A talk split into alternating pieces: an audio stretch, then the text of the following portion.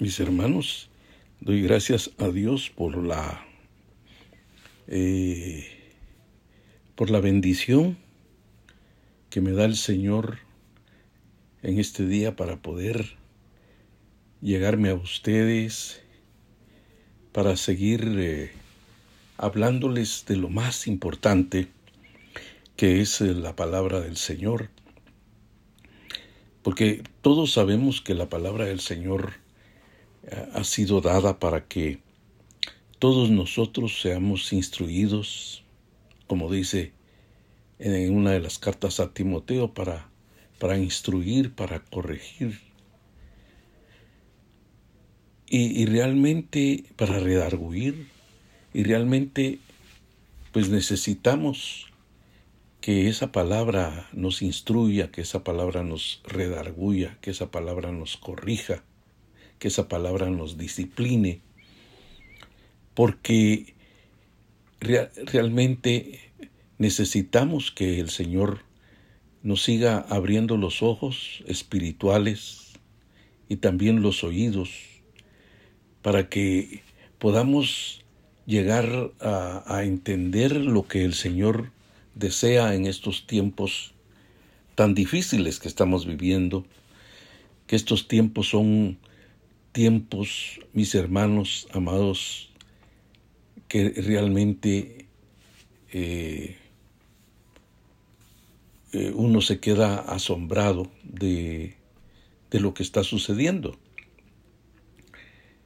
Pero sobre todo, mis hermanos, tenemos que entender que ante todo eso tenemos a un Dios tan grande, un Dios tan maravilloso que nos puede eh, ayudar en todos estos eh, momentos, en todos estos tiempos, porque recordemos que, que el Señor ya en su palabra nos dice que, que nos fortalezcamos en el Señor y en el poder de su fuerza.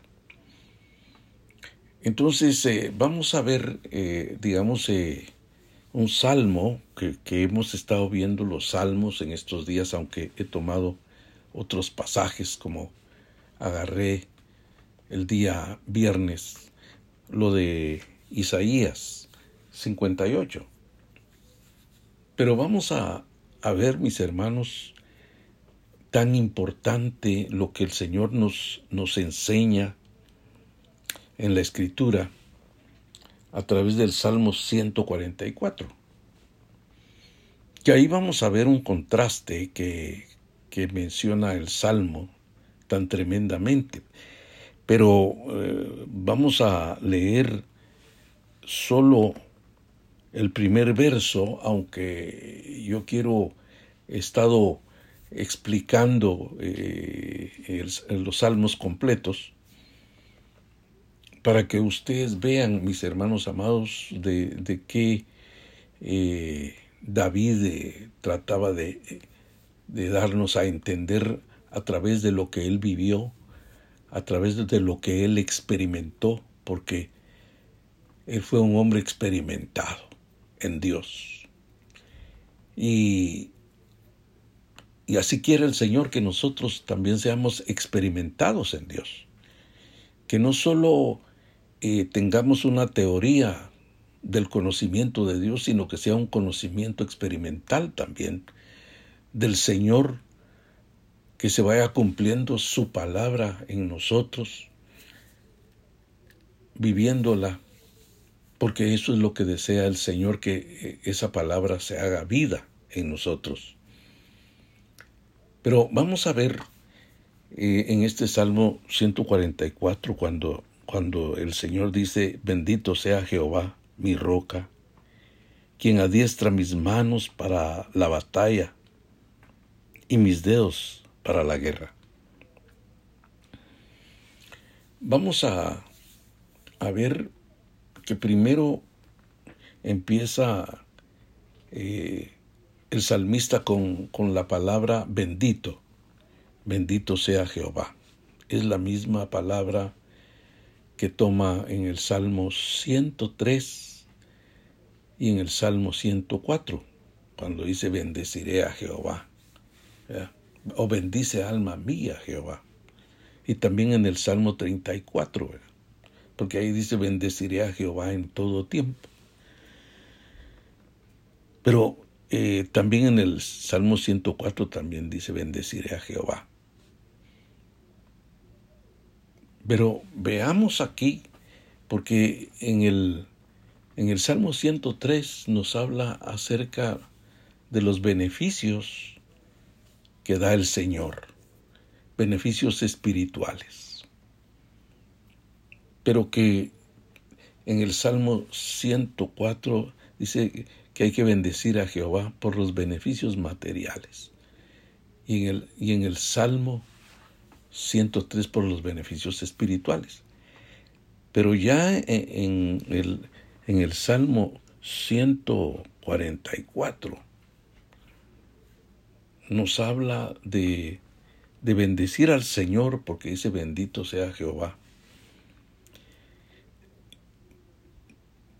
Primero lo vamos a ver porque el, Señor dice, quien adiestra mis manos batalla.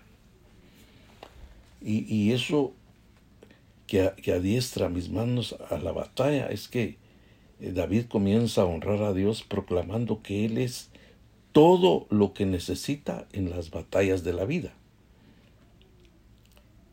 Es el Señor que le, le da la destreza y, y habilidad en todas sus confrontaciones con el enemigo. Y entonces, por eso es que el Señor dice Jehová, Jehová primeramente dices mi roca. Y, vamos a ver seis títulos que hay ahí, eh, eh, aún en el, en el verso 2. Porque en el verso 2 también nos habla, ahí nos habla de cinco títulos, pero en el verso 1 nos habla de un título, cuando dice es, es mi roca. Cuando habla de la, de la roca, recuerde que no sé si está en Jeremías ese pasaje. Eh, en este momento no, no, les puedo decir dónde está, pero, pero dice que Él es sombra de gran peñasco, dice. Entonces, eh, eso da a entender que, digamos, eh, el, gran peñasco era una roca grande que, en los desiertos, pues eh, les en las mañanas tenía una hendidura y, ahí se metían y, les hacía sombra contra el gran calor del desierto.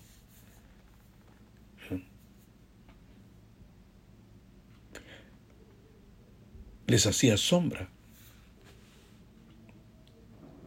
Entonces, miremos que ahí habla como escondedero, eh, eh, habla de una protección. Y en realidad eh, las victorias de David era porque él, se, escondía en Dios. Y eso, eso es lo que nosotros necesitamos en estos días, hermanos, que, que nosotros debemos de, de,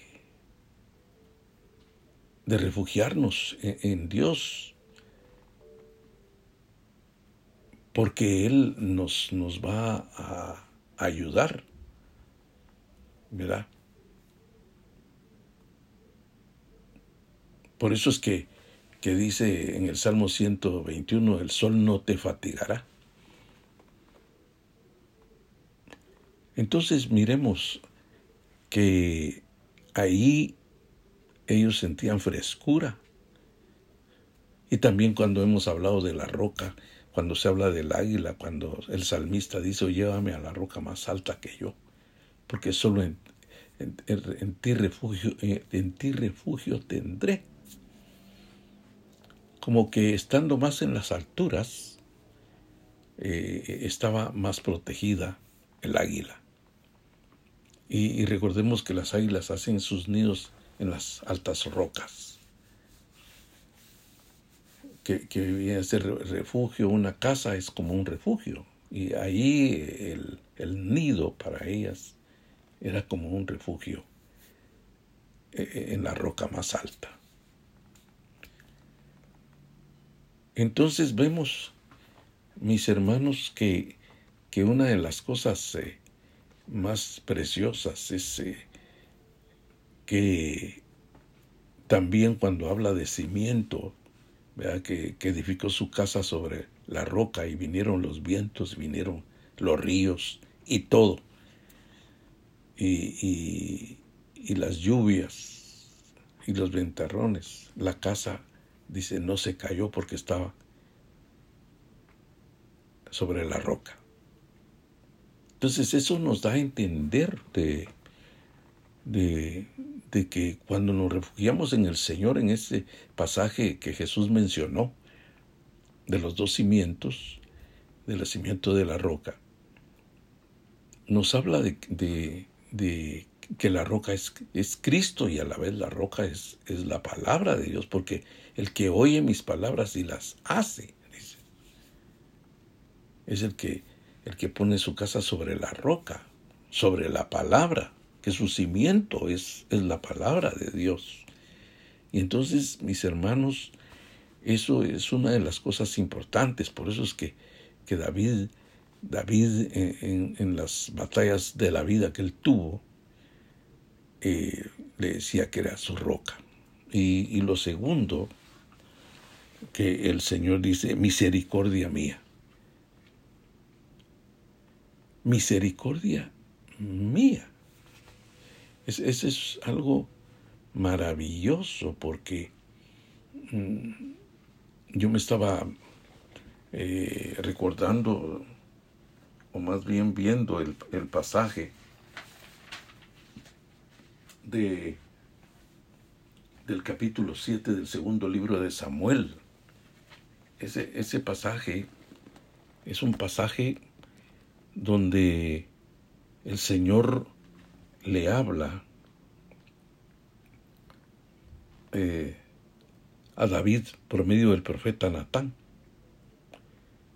Y le dice a David que él que él no, no iba a edificar casa a Jehová, sino que él, él lo que iba a hacer era de, de ser rey de, ser un, rey que, iba a, a tener muchas victorias.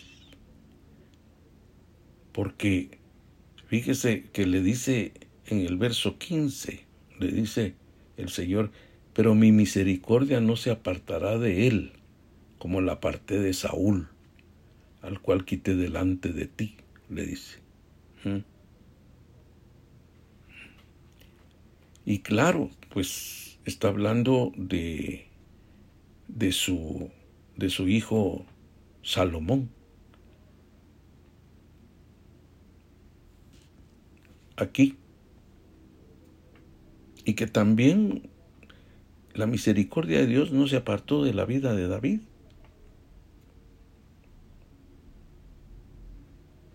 Y, y por eso es que este el, Señor que menciona ahí que, la misericordia no se iba a apartar de, de él, era porque también no se había apartado la misericordia de, la vida de, de David. Entonces, miremos esto, que por eso David decía misericordia mía, porque realmente, hermanos, como también mencionó en el Salmo 23, ¿verdad? Que, Jehová era su pastor.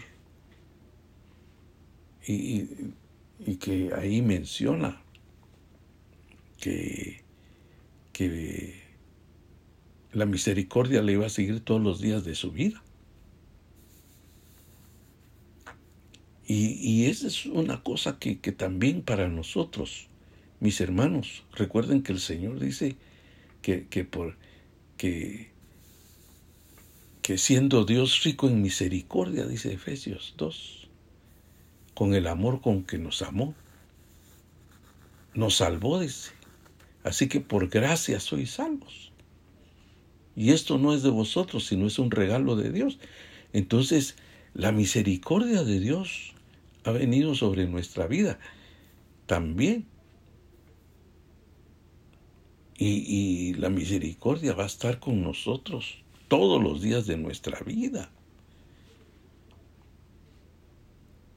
Y eso tenemos que entenderlo en estos días, mis hermanos, porque en estos días que, que están habiendo tantas situaciones difíciles, aunque eh, esté esta enfermedad, la misericordia de Dios no se va a apartar de ninguno de ustedes ni de mi persona, sino que eh, somos hijos de misericordia ahora.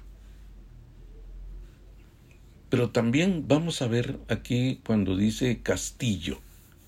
Fíjese, son seis títulos. Castillo.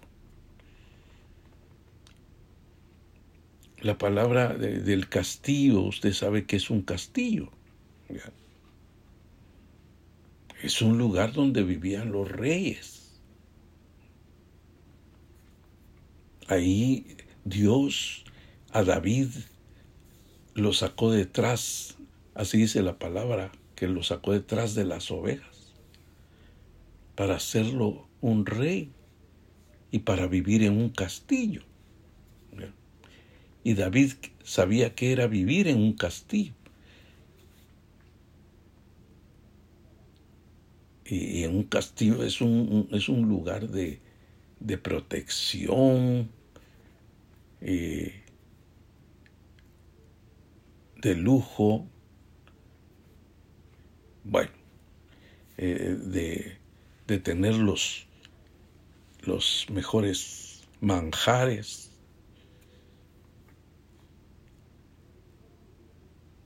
Y por eso castillo, porque con, con el Señor lo tenía todo, era una vida diferente a vivir una vida afuera de un castillo. y cuando habla de, fortaleza también. Cuando habla de fortaleza, está hablando de, mi refugio. Eh, la versión, la Reina Valera actualizada, habla de, refugio. Eres mi fortaleza. Entonces, eh, vemos nosotros que el Señor eh, nos da la fuerza porque siempre nos seguirá dando la fuerza a nuestra vida tan limitada que la necesitamos, mis hermanos. Por eso es que David decía que él se, fortalecía en Dios. Y por eso es que el Señor nos aconseja en, en Efesios 6:10, fortaleceos en el Señor, en el poder de su fuerza. Porque solo en la fuerza de Dios podemos nosotros salir adelante, más en estos días que hay tanta batalla. Hay tanta batalla. Y nosotros tenemos que salir adelante. Y después dice, mi libertador. Porque el Señor lo había libertado de, de muchas. Lo, lo libró de, la, de las manos de, de, Saúl y lo libró de, de la mano de, de todos los enemigos. Por eso es que dice que para él era un libertador. Claro, con nosotros Cristo Jesús nos libertó del pecado, de las tinieblas, de la ignorancia, de la ceguera espiritual, porque éramos ciegos, no mirábamos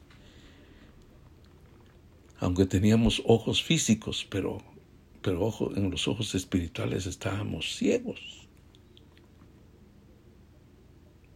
Entonces, qué lindo que el Señor nos vino a dar esa liberación y que ahora también, como a David que lo libertó de sus enemigos y de, y, de la mano de Saúl, pues a, nosotros nos va a, dar, nos va a libertar de, de esta situación en que estamos viviendo, mis hermanos. Nos va a dar la liberación en el momento oportuno para que salgamos de ella. Y, mire, aquí ya estamos con, con el quinto título, como libertador. Y Jesús, pues es, es el libertador de nosotros. Como, como, vimos en 2 Corintios la vez pasada, cuando dice, no sé si está en el verso 10, 1, 10, donde dice, el que nos libró nos libra y nos librará. Y, entonces el Señor nos va a seguir librando, nos va a liberar de, esta situación en que, en que estamos viviendo. Y, no, y nos va a librar en el futuro de otras cosas que vengan. Mientras estamos en esta tierra, mis hermanos. Pero también cuando habla de, escudo,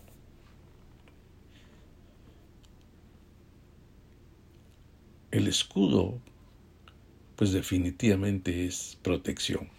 ¿Se acuerda que eso le dijo a Abraham? Y podemos decir nuestro padre Abraham, porque dice que somos hijos de Abraham, dice Gálatas, en la fe. Pero notemos que ahí mismo, eh, en el capítulo 15 de Génesis, el Señor le dijo a Abraham, yo soy tu escudo. Se lo dijo de una vez, yo soy tu escudo. Eso quiere decir yo, yo siempre te voy a estar, estar protegiendo contra las batallas de los enemigos de la vida.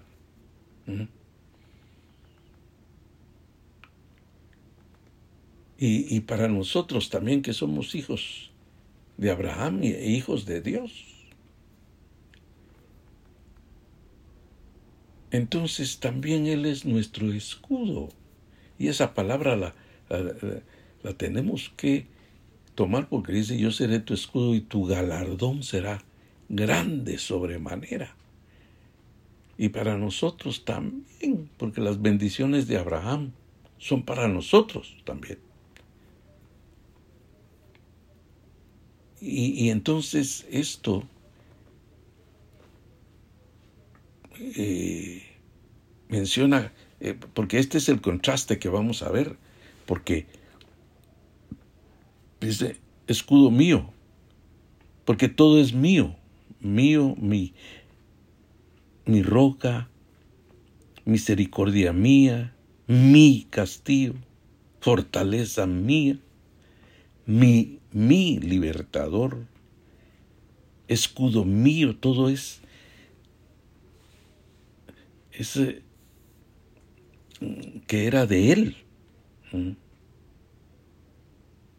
Es como cuando uno dice mi Dios, en síntesis.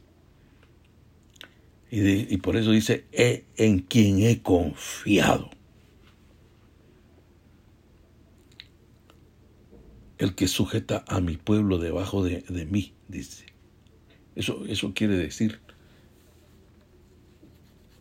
como cuando el respaldo que tenía David, la autoridad, y por eso es que, que el pueblo se sujetaba a él.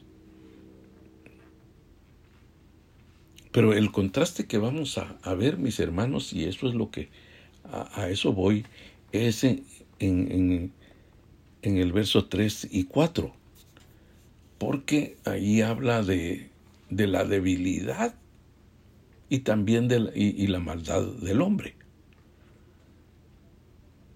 Porque fíjese bien que, que dice, oh Jehová, ¿qué es el hombre para que en él pienses? Porque en, en los primeros versos que tomamos, donde habla de los seis títulos de, de Dios que pone David, eh, es el Salmo 18, 18.1.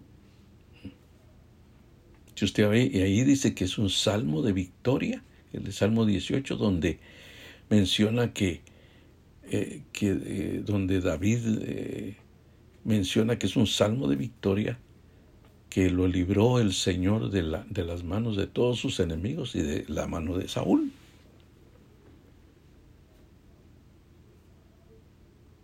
Por eso en, en el verso 3 dice, dice el Señor eh, en su palabra, oh Jehová, ¿qué es el hombre para que en él pienses? O sea, lo que era Dios para David, la grandeza de Dios, esos seis títulos, y la debilidad del hombre. Ese es el contraste que menciona este salmo. Que este salmo, esta parte es el salmo 8. Pero aquí le da una proyección cuando dice, oh Jehová, ¿qué es el hombre para que en él pienses? Y estaba yo viendo eh, un pasaje que está en el capítulo 7 de Job porque Job allí está hablando de, de las batallas que él tenía, que, una de las batallas fue, una de las pruebas fue que le vino una, enfermedad en su cuerpo a Job.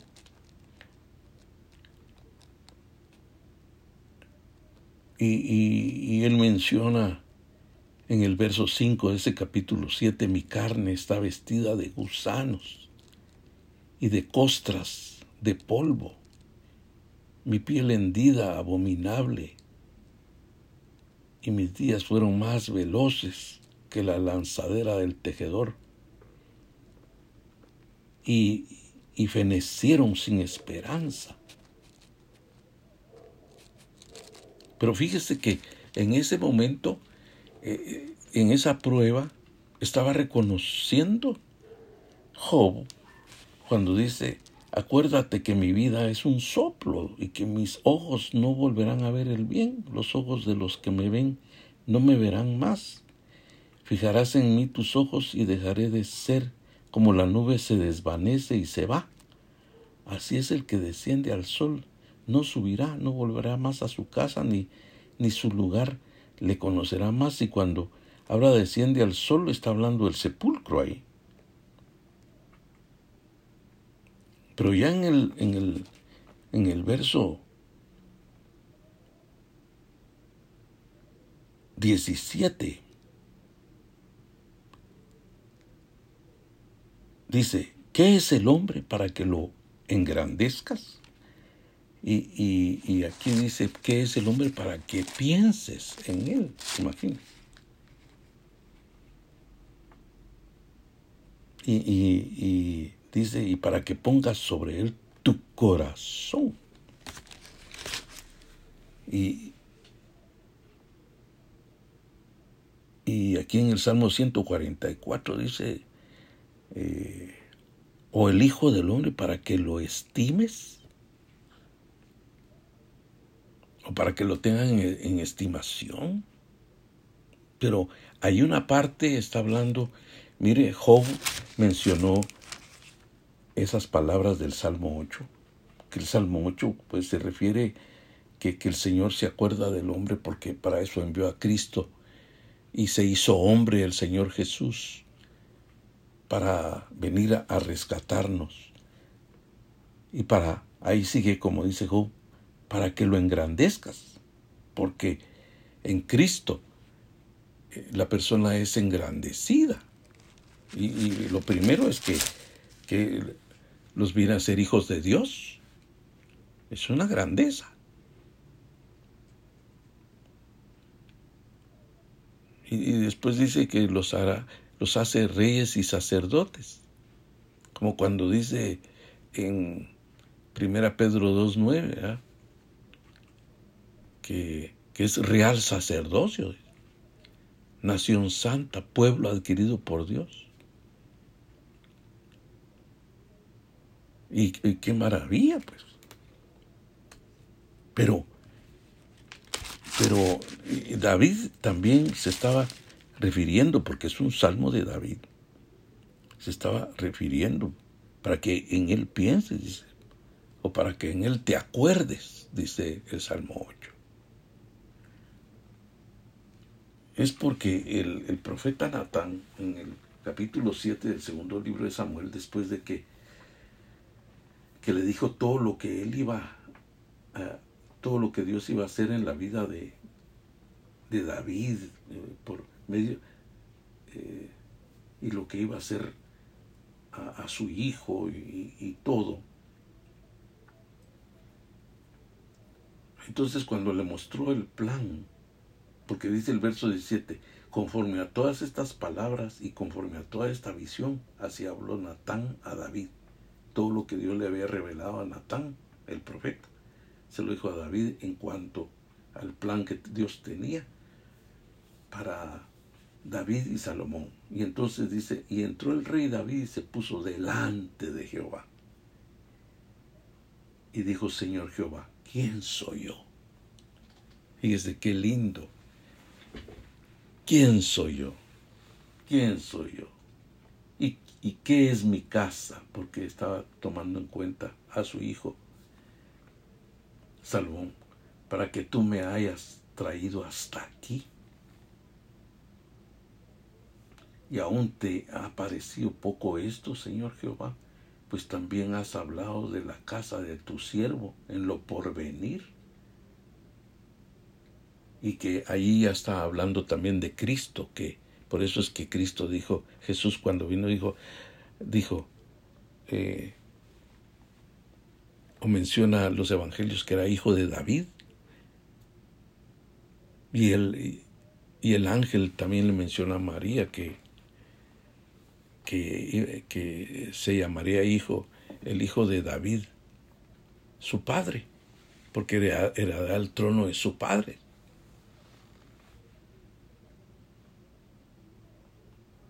Entonces aquí se refería a Salomón y se refería también a, al Señor Jesucristo, esta profecía.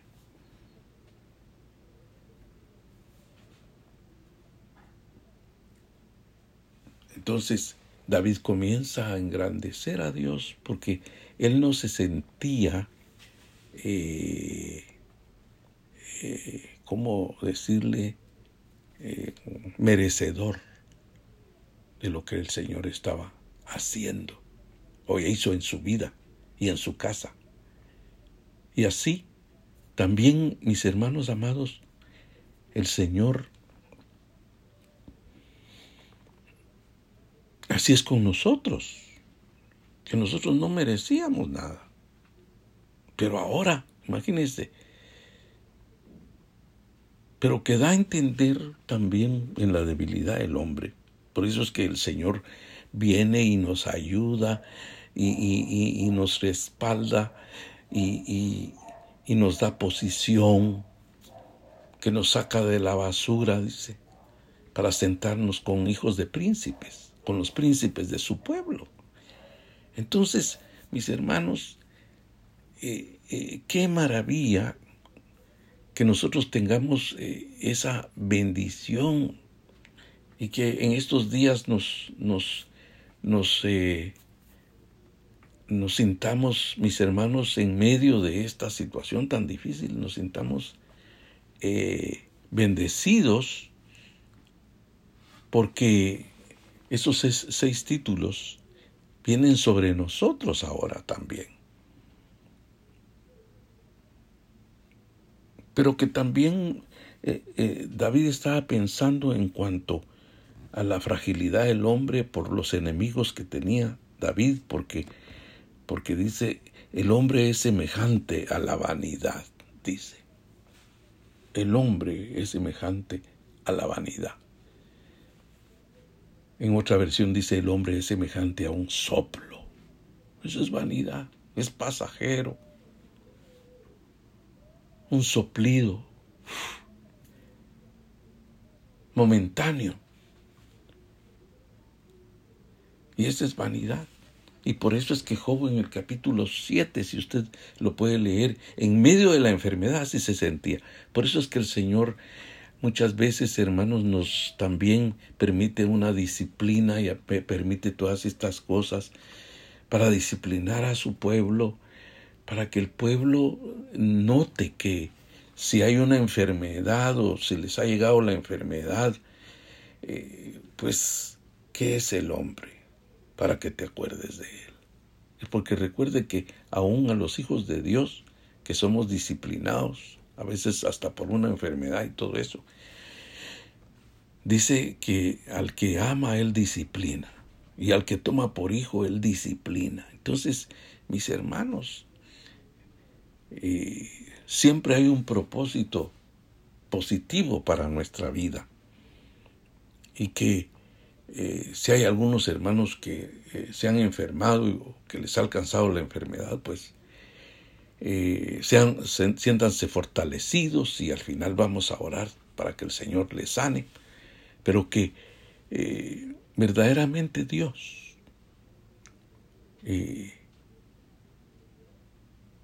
en su palabra nos pone en, en esa fragilidad y Job en ese capítulo 7 dijo, pues, pues el Señor me ha puesto en, en, en todo esto, ha permitido esto y esto.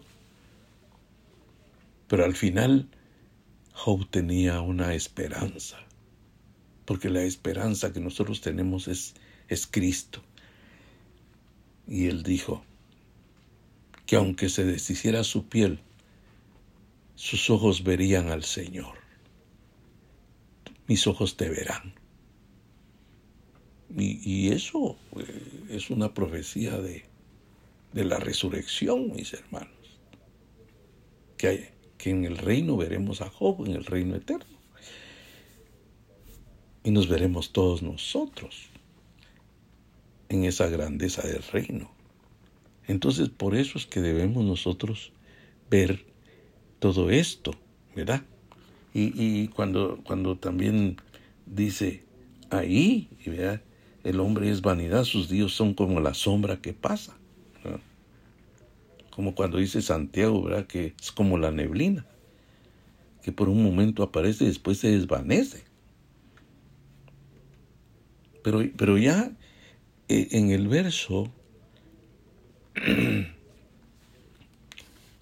el verso 9, vamos a, ver nosotros, mis hermanos, eh, que hace una oración él y dice, oh Jehová, inclina tus cielos y desciende, y desciende Toca los montes y humeen, despide relámpagos y disípalos, envía tus saetas y túrbalos, envía tu mano desde lo alto, redímeme, sácame de las muchas aguas, de la mano de los hombres extraños, dice, de las batallas que él tenía, cuya boca hablan vanidad y cuya diestra es diestra de mentira. Pero fíjese cuando dice, envía tu mano desde lo alto y redímeme y sácame de las muchas aguas. Y sácame de los, de los hombres extraños cuya boca habla vanidad y cuya diestra, dice, habla de la mano de los, de los enemigos, ¿verdad?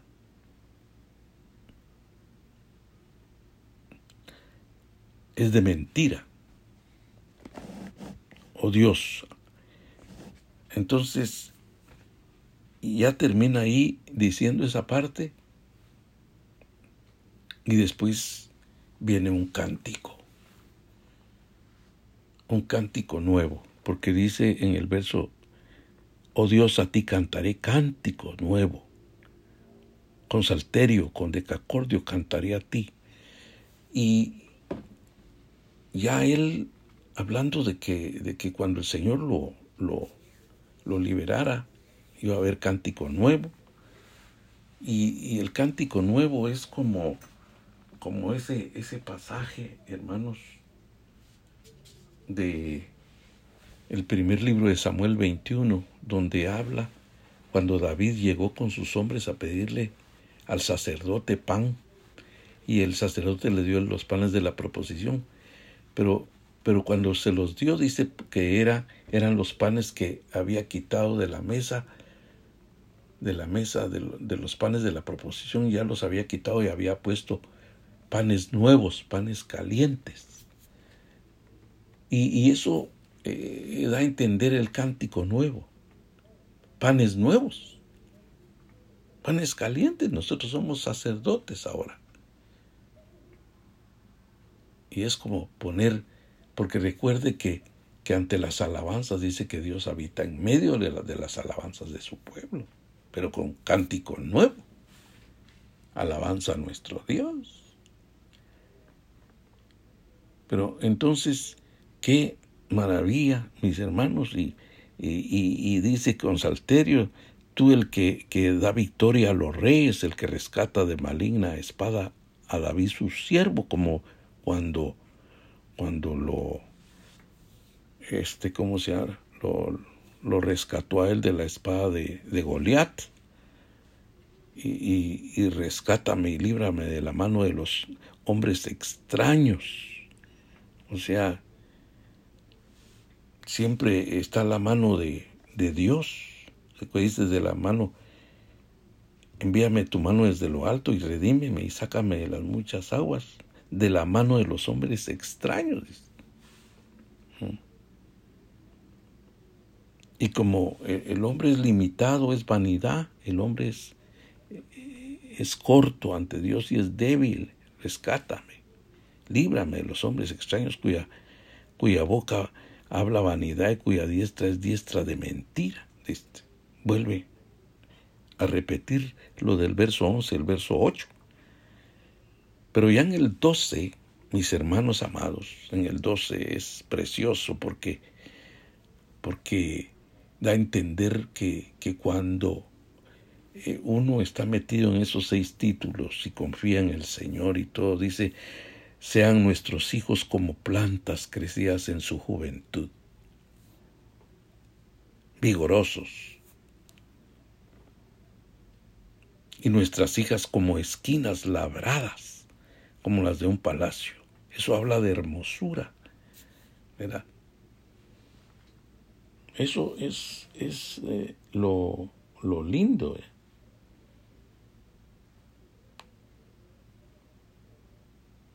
Porque dice que habrá bendición de vitalidad familiar, los hijos tendrán salud, vigor, belleza, como plantas fuertes y vigorosas y sus hijas serán hermosas como obras de escultor artesano, como los pilares de un palacio. Que, verdaderamente cuando uno de padre confía o, las madres confían en el Señor, los hijos también van recibiendo esa bendición y van a ser plantas vigorosas espiritualmente también y, y, bendecidos y, y también las hijas. Y, y, el Señor, cuando uno se refugia en el Señor, es su roca, es, su misericordia, es su castillo, es su libertador, es su escudo, su fortaleza, todo que depende de, y confía en Él, entonces los hijos tendrán esa bendición y, que en el verso 13 y 14 dice que, va a haber prosperidad material y el Señor lo puede hacer en medio de, de las pandemias, en medio de lo que sea. El Señor, si el Señor hace reverdecer los desiertos, dice su palabra, porque Él, como hemos visto lo del pastoreo que envía envía aguas, manantiales en los sequedales, lagunas. Entonces, eh, dicen aquel día, verso 13 al 15, habrá abundancia de la, en la agricultura, los graneros estarán llenos de toda suerte de grano y otros frutos, las ovejas se reproducirán prolíficamente hasta que haya rebaños de decenas de millares de en los campos, los bueyes parirán sin problemas, puede significar que estarán fuertes para trabajar y llevarán cargas grandes. Las expresiones no, no tengamos asalto, ni que hacer salida, ni grito de alarma en nuestras plazas. O sea que eh, va a haber la protección de Dios, que eso es lo precioso. Porque si nuestros bueyes estén fuertes para el trabajo, no tengamos asalto ni que, ni que es hacer salida ni grito de alarma en nuestras plazas. Y termina diciendo, bienaventurado el pueblo que tiene esto. Bienaventurado el pueblo cuyo Dios es Jehová. Entonces, hermanos, estemos confiando más en Dios, porque ahí dice, en quien he confiado, dice en el verso 2. Así es que sigamos adelante, mis hermanos, y seremos bendecidos hasta el final. Y recuerde que nosotros en el nuevo pacto tenemos la bendición más grande que tenemos la vida eterna. Alabado sea el nombre del Señor y que estaremos con el Señor para siempre y que seremos semejantes como Él es, que eso es mucho mayor altura, mucho mayor riqueza eh, que lo material. Pero así es Dios y tenemos que gozarnos. Así que vamos a hacer la oración. Padre, en el nombre de Cristo, Señor, pon tu mano, Dios del cielo, para que eh, mis hermanos, Dios de la gloria, eh, estén, Padre Santo, eh, confiados en ti cada día más, Señor, como este salmo nos habla, Dios del cielo, porque tú eres un Dios tan maravilloso que a los que confían en ti tú los engrandeces, Señor, tú los respaldas y tú los ayudas, Señor, todos los días de su vida. Y a las familias, Señor, como dice este salmo, Dios del cielo, que tú obres en todas las familias, Señor, y que pongas tu mano, Señor, sobre los hermanos que están enfermos, Padre Santo, que, que han recibido un contagio, Dios del cielo, que esa enfermedad salga de sus vidas en el nombre poderoso de Cristo Jesús. Hazlo, mi Dios de la gloria, en el nombre de Cristo. Yo te lo pido como tu siervo, Señor, para que eh, estos mis hermanos sean libres de esa enfermedad, sanos para la gloria de tu nombre, y también, Señor, para los que estén con problemas económicos, Señor, en el nombre de Cristo, que tú obres para que ellos eh, sean suplidas todas sus necesidades, que tú obres, Señor, en el nombre de Cristo. Hazlo, mi Dios, que están, si algunos están sin trabajo, Padre, que tú abras el camino para que les den su trabajo y que eh, se cumpla esta palabra, Señor, eh, como este salmo en sus vidas, en sus hijos, en el nombre poderoso de Cristo, para la gloria de tu nombre. Gracias, mi Dios en el nombre de Jesús. Amén y amén.